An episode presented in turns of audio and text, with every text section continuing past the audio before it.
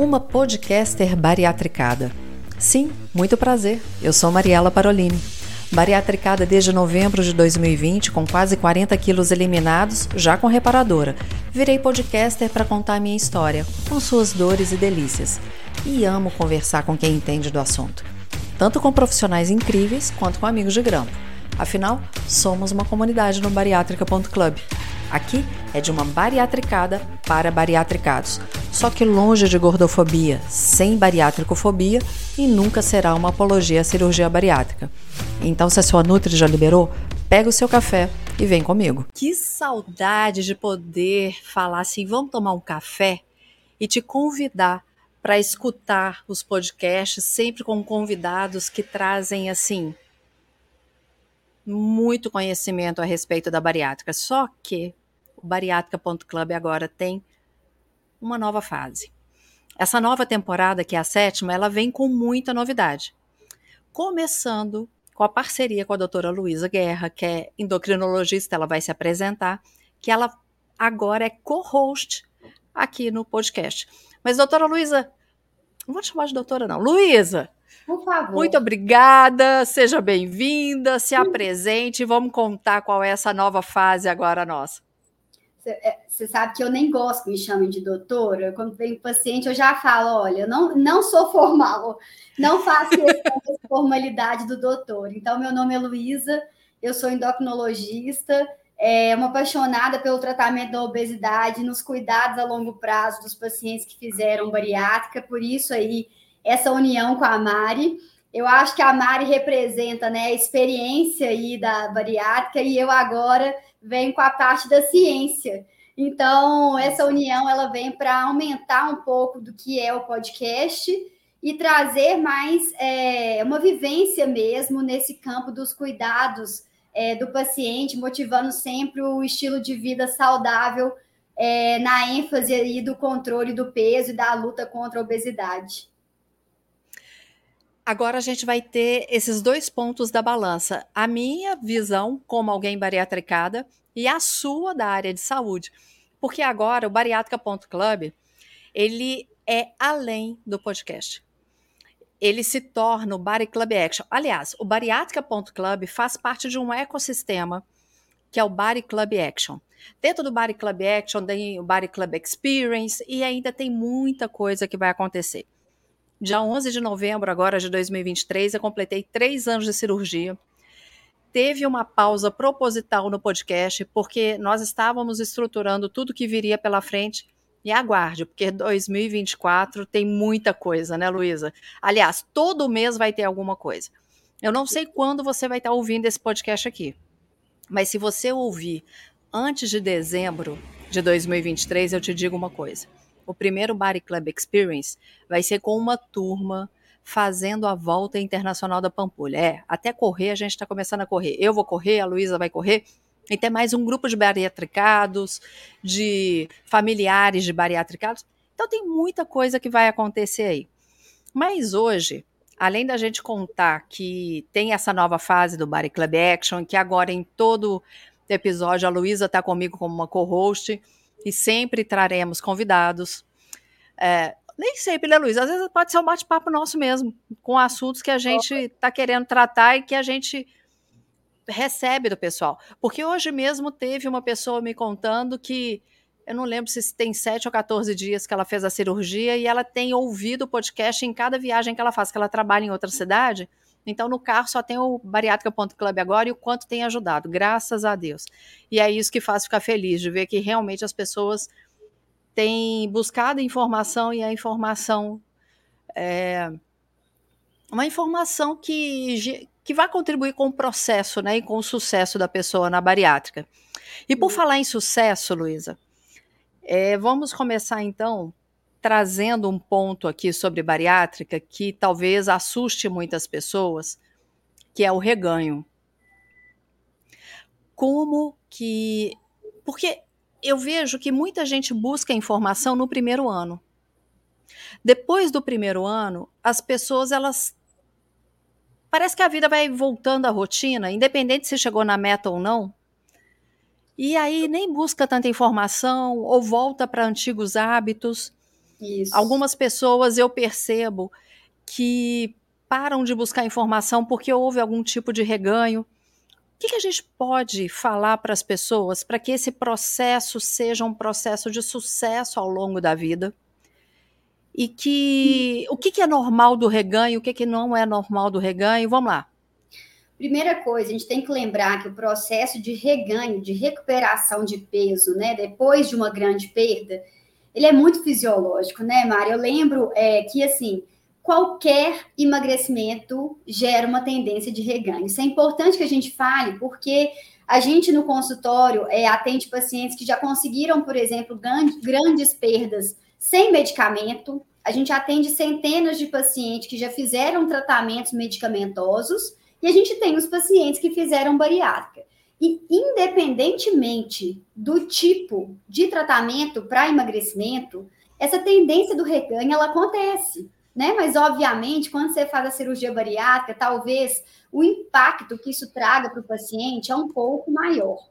Tá? A gente tem vários estudos, tem um que é interessante, que é até com aquele, com os participantes do The Biggest Loser, que é um programa dos Estados Unidos, como se fosse na medida certa aqui do Brasil, e nesse estudo, eles avaliam o metabolismo do paciente que é emagrecido. Então, para falar de reganho, a gente tem que falar de várias coisas, inclusive dessa questão do metabolismo basal. Toda vez que a gente emagrece, ainda mais em grandes proporções, a gente não perde sua massa gorda, a gente perde também massa muscular esquelética, que é a nossa massa magra.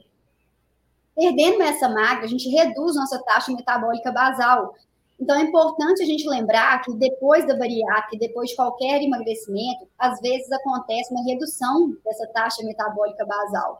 E isso favorece demais o reganho de peso. Daí a importância fundamental das atividades físicas de força, né? As atividades de ganho de massa muscular nesse processo do emagrecimento. É, durante muitos anos, a gente via sempre os pacientes que desejavam emagrecimento indo para atividade física aeróbica, né? E atividade física de força era só para quem queria hipertrofia. Então, tinha essa divisão, né? Isso era muito nítido, até na academia, né? Se o paciente queria emagrecimento, ele ficava mais tempo na aeróbica, se ele queria hipertrofia, ele ficava mais tempo na musculação. Mas a gente sabe que os dois tipos de atividade física são fundamentais e que o paciente em fase ativa de emagrecimento, ele deve fazer atividade física de resistência muscular justamente para tentar diminuir isso aí.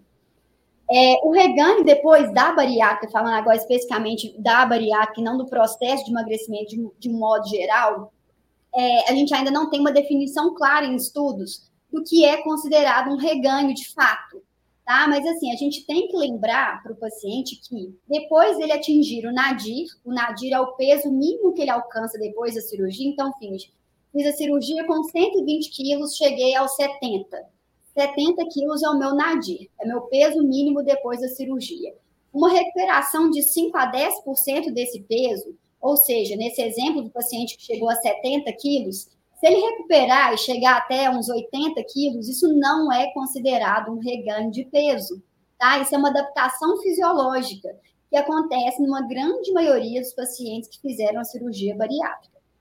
Quando a gente tem é, reganhos a partir desse nadir acima de 15%, ou alguns estudos colocam 10 quilos a mais, isso já é um ponto de atenção, né? Que a gente deve rever algumas questões com o paciente. A gente tem que lembrar que existem algumas causas, não a maioria, uma minoria, mas que são causas anatômicas. Então, é interessante o paciente que tem reganho fazer, às vezes, um exame endoscópico para a gente ver o tamanho da bolsa, se tem alguma fístula, então tem algumas questões que devem ser excluídas. E principalmente a gente avaliar essa questão comportamental, né? Como é que está a alimentação desse paciente, qual que é a dificuldade dele em aderir ao planejamento alimentar que deveria estar sendo orientado ainda pela Nutri, né? Parece uma fala óbvia, mas que deve ser dita.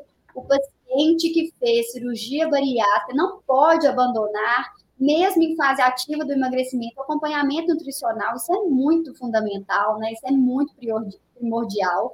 É, e esse paciente, a gente tem que avaliar essa questão da atividade física. A gente sabe que a adesão à atividade física depois da cirurgia bariátrica não é fácil, né? Às vezes esse paciente ele já teve diversas frustrações com a atividade física, ele está acostumado a pensar na atividade física com o corpo com mais peso, E aí até re, é, redescobrir, né, Mari? São muitas redescobertas, e às vezes a questão da atividade física é mais uma nova descoberta.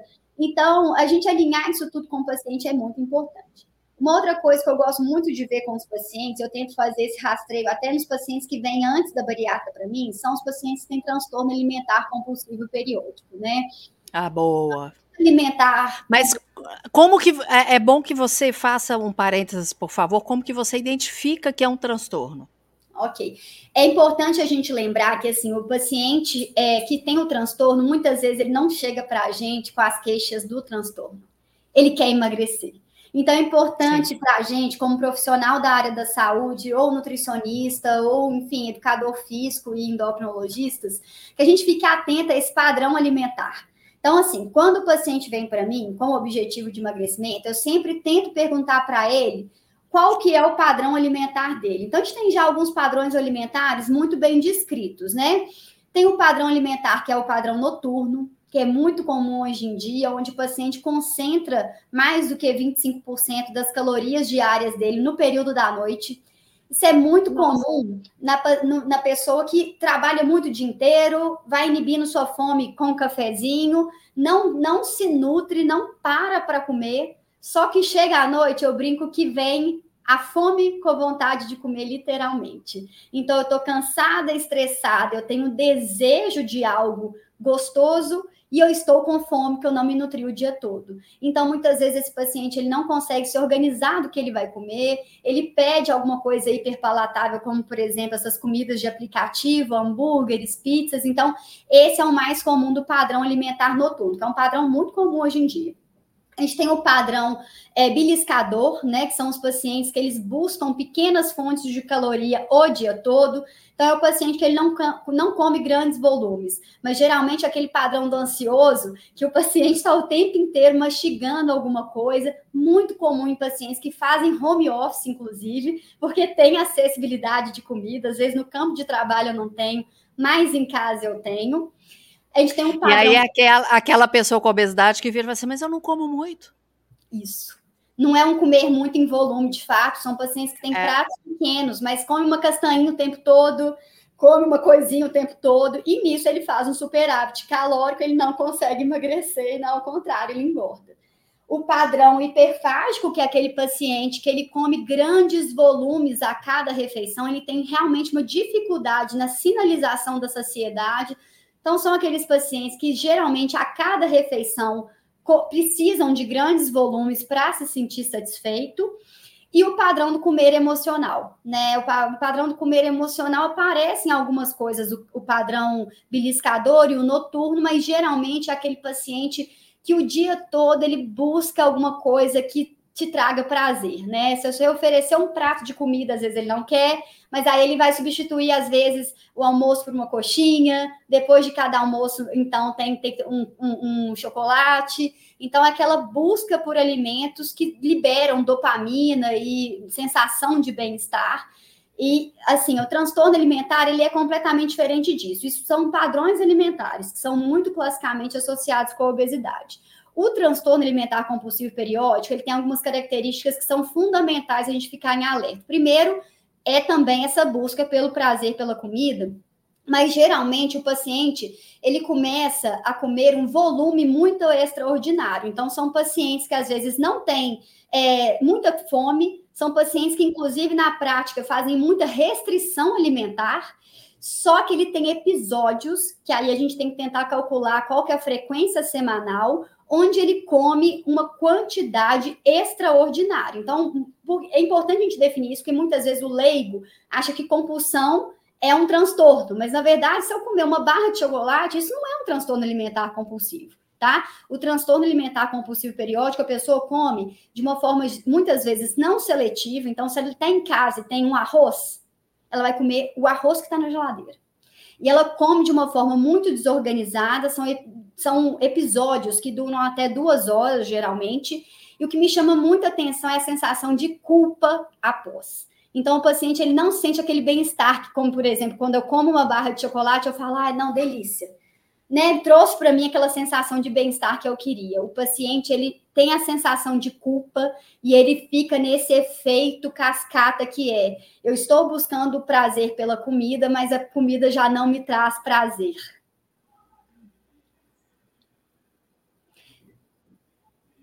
Isso é uma uma realidade entre as pessoas com obesidade e que eu vejo que há uma necessidade de assumir que isso existe, tomar consciência de que isso existe para conseguir tratar. Até porque, porque o tratamento é diferente, né, Mari? é porque sabe... se eu não tomo consciência disso, eu nunca vou assumir que eu tenho aquilo e nunca vou tratar. E muitas vezes, até uma coisa que acontece com o paciente tem transtorno, ele começa a comer escondido. Então, é aquele paciente que ele sente culpa por esse comportamento. Então, se ele não se sente acolhido, e se a gente, como profissional da área da saúde, não traz essa liberdade para ele se abrir em relação a, esse, a essa questão alimentar, ele não fala de forma ativa. Então a gente tem que ir falando, eu vou introduzindo, e às vezes eu não falo assim, olha, será que você tem compulsão? Porque aí eles pensam na compulsão de comer um chocolate, que não é uma compulsão, mas eu falo assim: você sente culpa quando você come? Eventualmente, você come um volume muito extraordinário, você já comeu sozinho ou escondido, você já guardou comida escondida, e essa sensação da falta do prazer é muito cruel, ao meu ver, né? Porque a gente usa a comida como fonte de prazer. E quando o paciente Ô, perde essa capacidade, é muito duro, é muito triste. A Você me fez lembrar. Ah, pode falar. Não, é porque falando um pouco da obesidade, a gente tem alguns estudos que falam que 30% dos pacientes que nos procuram com obesidade, eles têm transtorno alimentar compulsivo periódico. É muita gente. Então, a gente tem a obrigação de pensar nisso, porque a terapia cognitivo-comportamental nesses pacientes é fundamental, e quando a gente tem episódios mais graves, né, a gente calcula a gravidade por frequência, é, então, se ele tem episódios muito frequentes, semanais, a gente tem alguns tratamentos medicamentosos que são diferentes um pouco dos tratamentos para obesidade. Então, é importante a gente fazer esse diagnóstico. Então, às vezes, é um diagnóstico que anda junto com a obesidade, mas ele não deixa de ser um outro diagnóstico, né? Eu vou de trás para frente, então, dentro do que você falou. Você me fez lembrar de quando eu tinha. Olha, eu já morava em Belo Horizonte, eu vim para cá com 12 anos.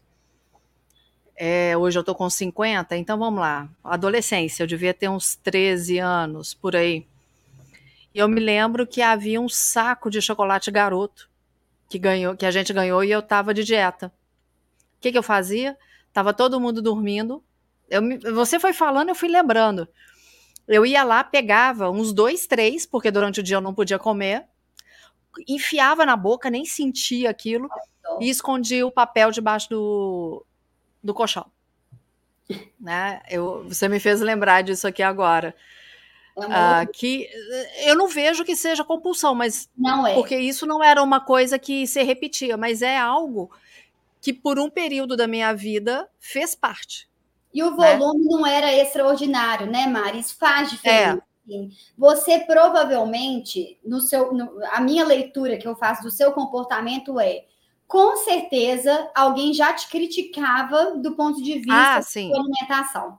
Então, é o paciente com obesidade, que ele é o tempo inteiro fiscalizado, e essa fiscalização contínua, todo mundo come três bombons, gente. Pelo amor de Deus, quem não come três bombons é garoto? Entendeu? Só que fica parecendo. Hoje eu não dou conta, não. Magro pode, a pessoa com obesidade não pode. E aí, para eu não ter que ouvir a crítica alheia, eu vou lá e como sozinha, e como engolida, né? É muito triste. É. Uma coisa que é muito importante Mas... também. Pode falar, Mari. Não, pode falar, que aí depois eu emendo.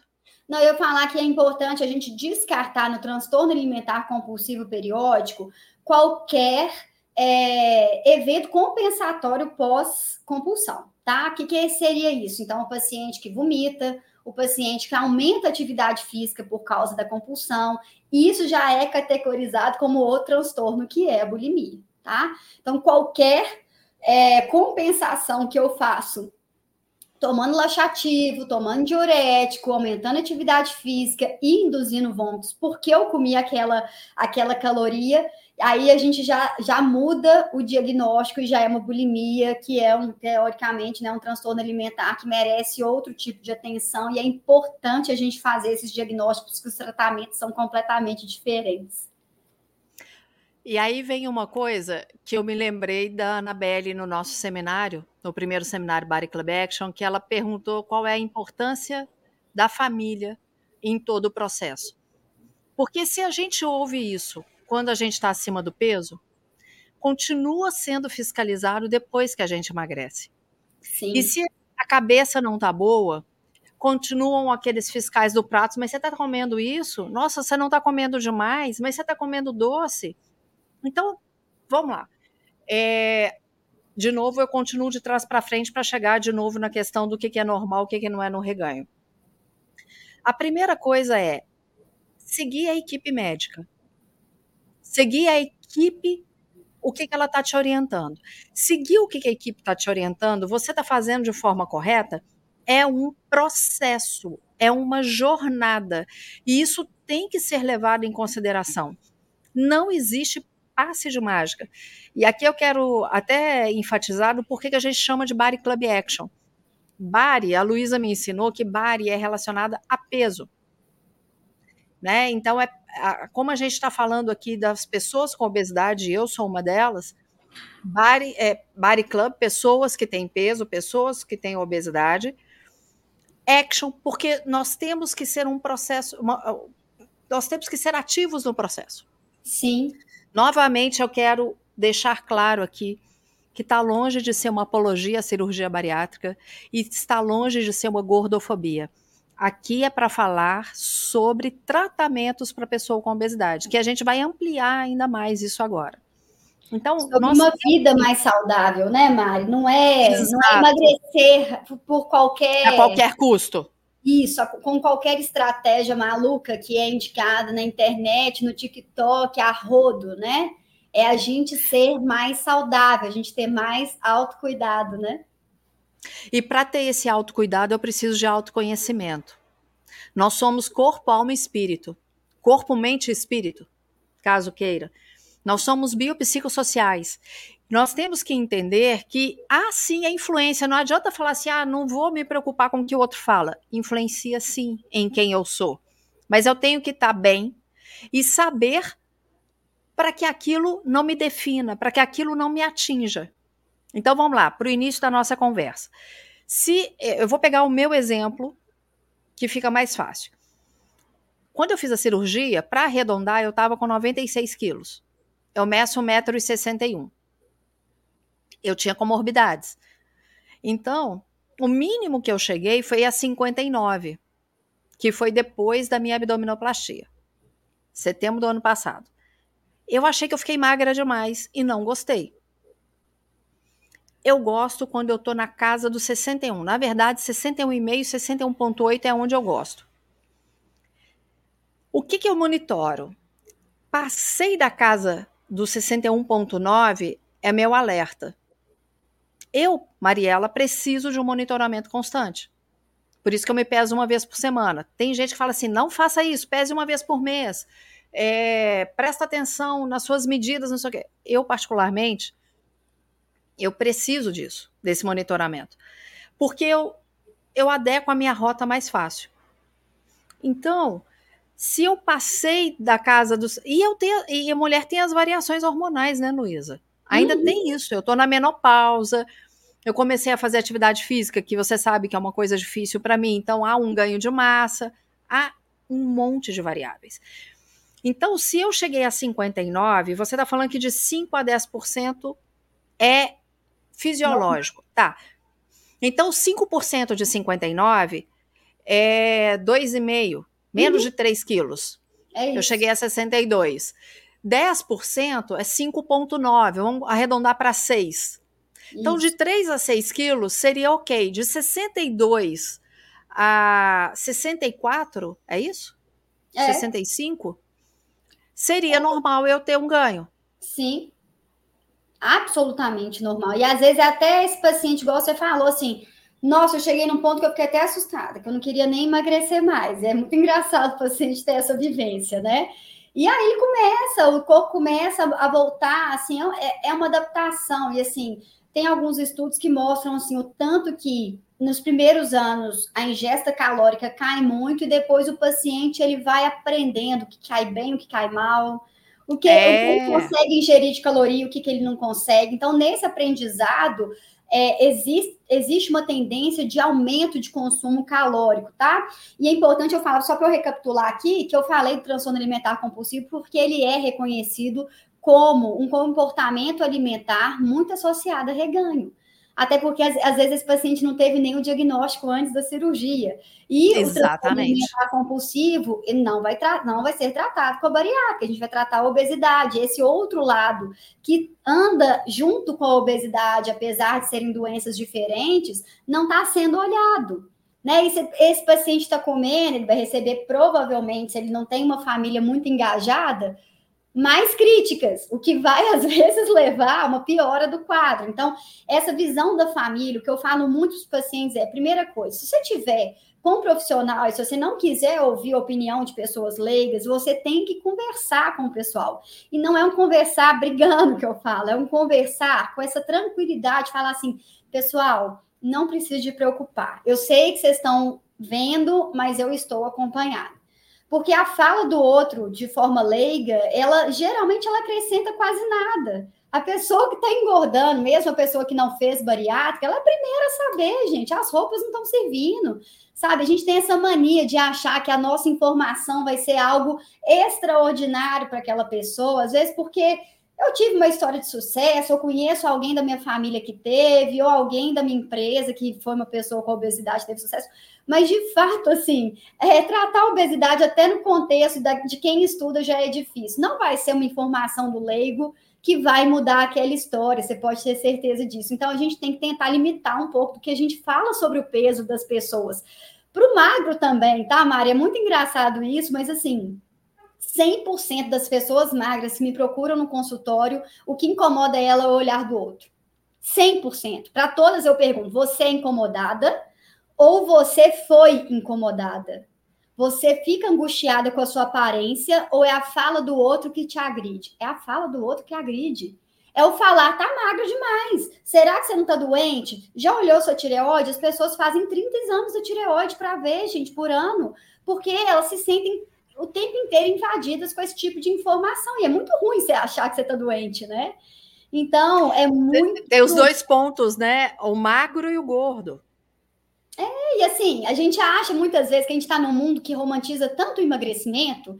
Eu não acredito na fala romantizar a obesidade. Eu não conheço nenhum obeso nenhuma pessoa com obesidade, na verdade, tá? Eu evito muito falar para pessoa obesa, eu acho que é paciente com obesidade, pessoa com obesidade, obesidade não define a pessoa, né, no todo. É, lembrar é, que esse paciente, ele, ele precisa de autocuidado, assim, ele nunca romantiza essa situação, gente. É uma história de luta, de dor. Então, mesmo aquela pessoa que está ali colocando o corpo dela gordão na internet, ela não está ali sem passar por vários processos, gente. Não cai nessa ilusão, ah, ela romantiza a Não romantiza. É o jeito que ela conseguiu lutar contra o Lidar. Público. É.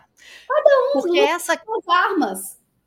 É, essa questão é, eu gosto sempre de lembrar que o, o corpo da pessoa com obesidade que está gordo, eu sou uma pessoa que eu, com obesidade que estou com um corpo magro agora, mas já estive gorda.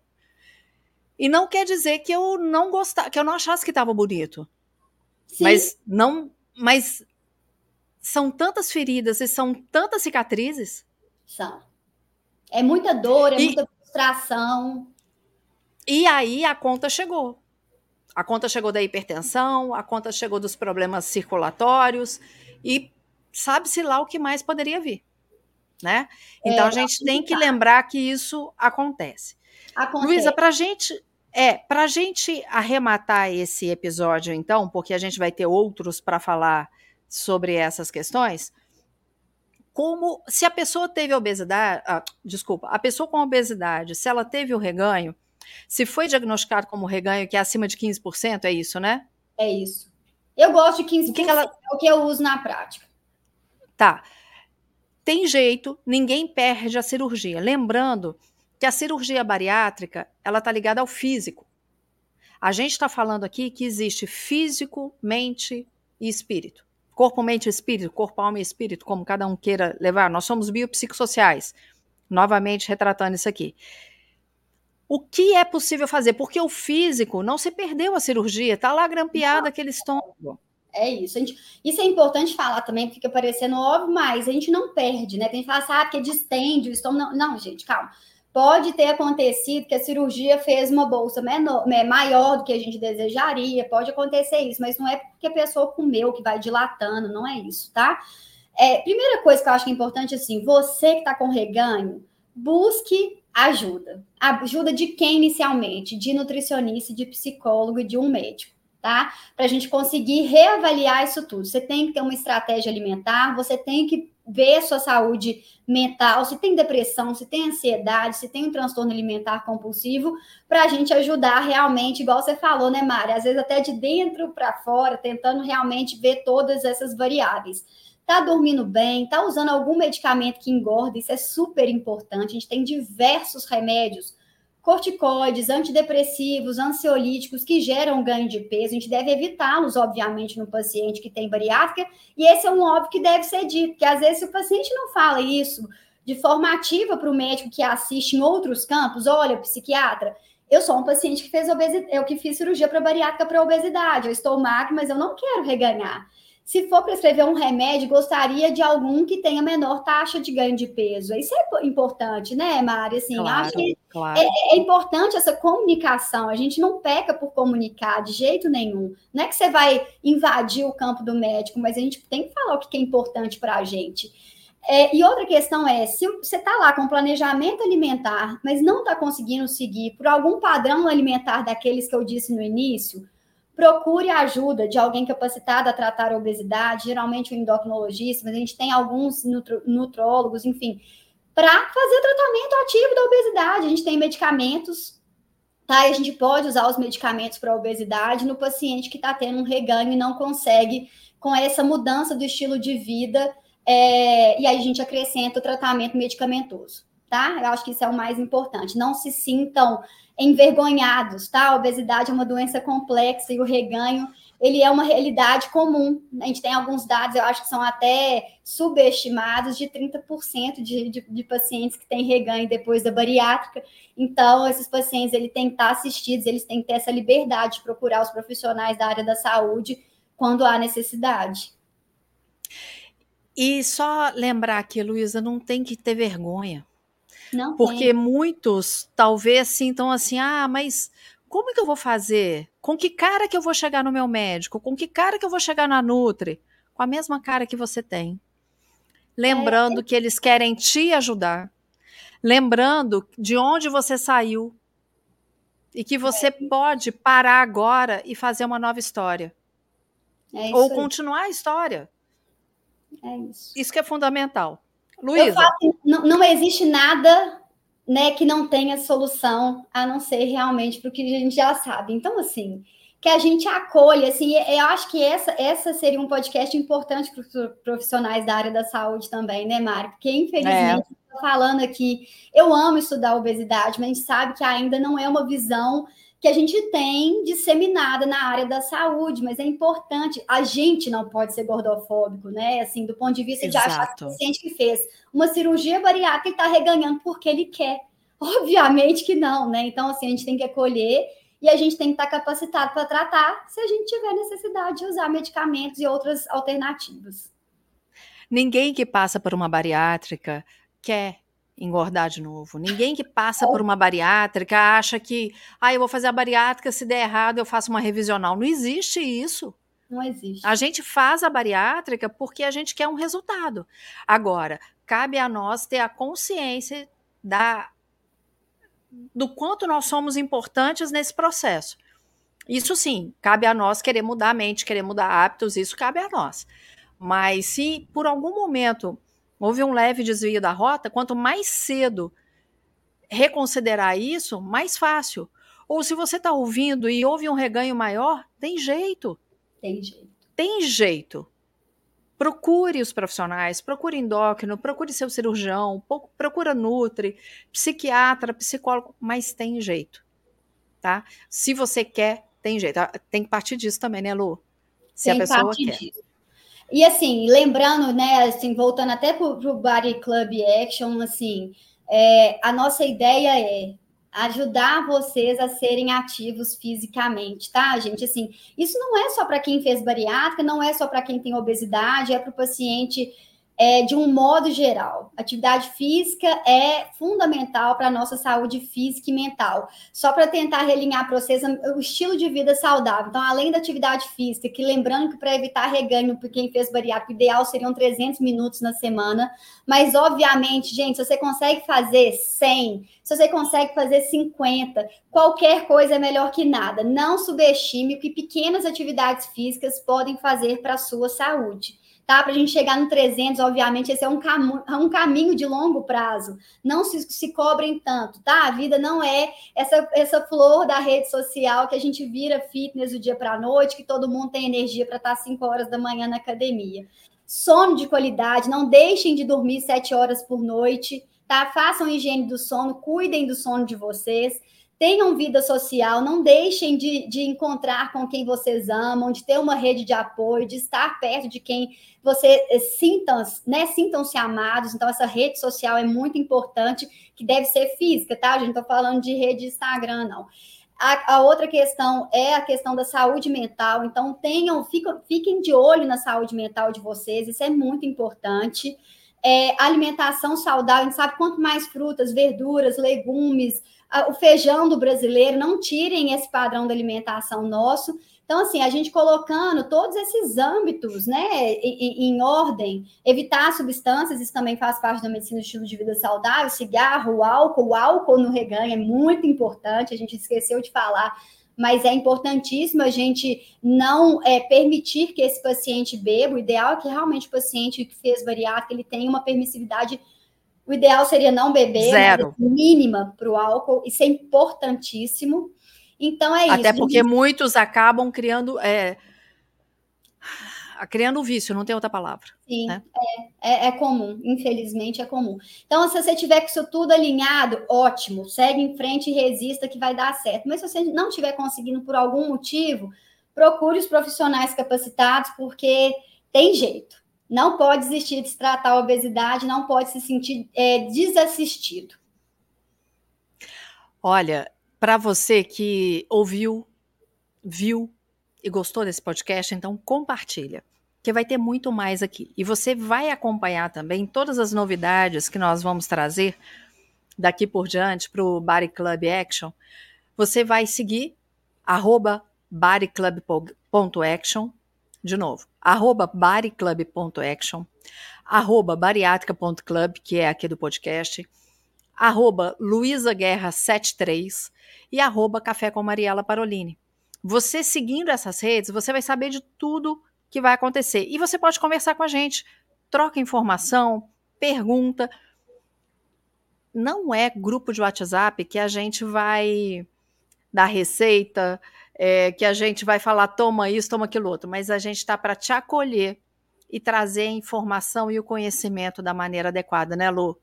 Isso, e fazer uma rede de socialização. Então, se você ainda não tem um meio né, social para conversar sobre isso, para falar sobre um tema que é tão profundo e às vezes tão doloroso, a gente está aqui no seminário, né, Mari? A gente recapitulando, foi incrível essa foi troca que é justamente isso. A gente não está fazendo apologia a romantizar emagrecimento, a emagrecer a qualquer custo, é esse olhar de carinho para nós mesmos e a gente, de fato, estar juntos é, numa vida mais saudável.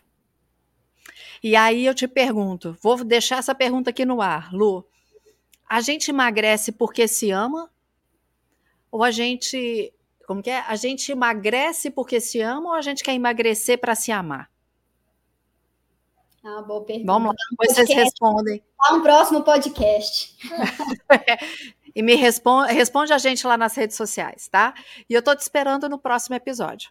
Um beijo e Deus te abençoe. Um beijo, gente. Até a próxima.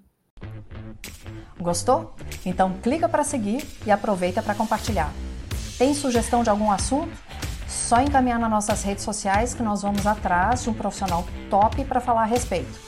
Eu te espero no próximo episódio. Já deixa o seu café ou a sua água preparados.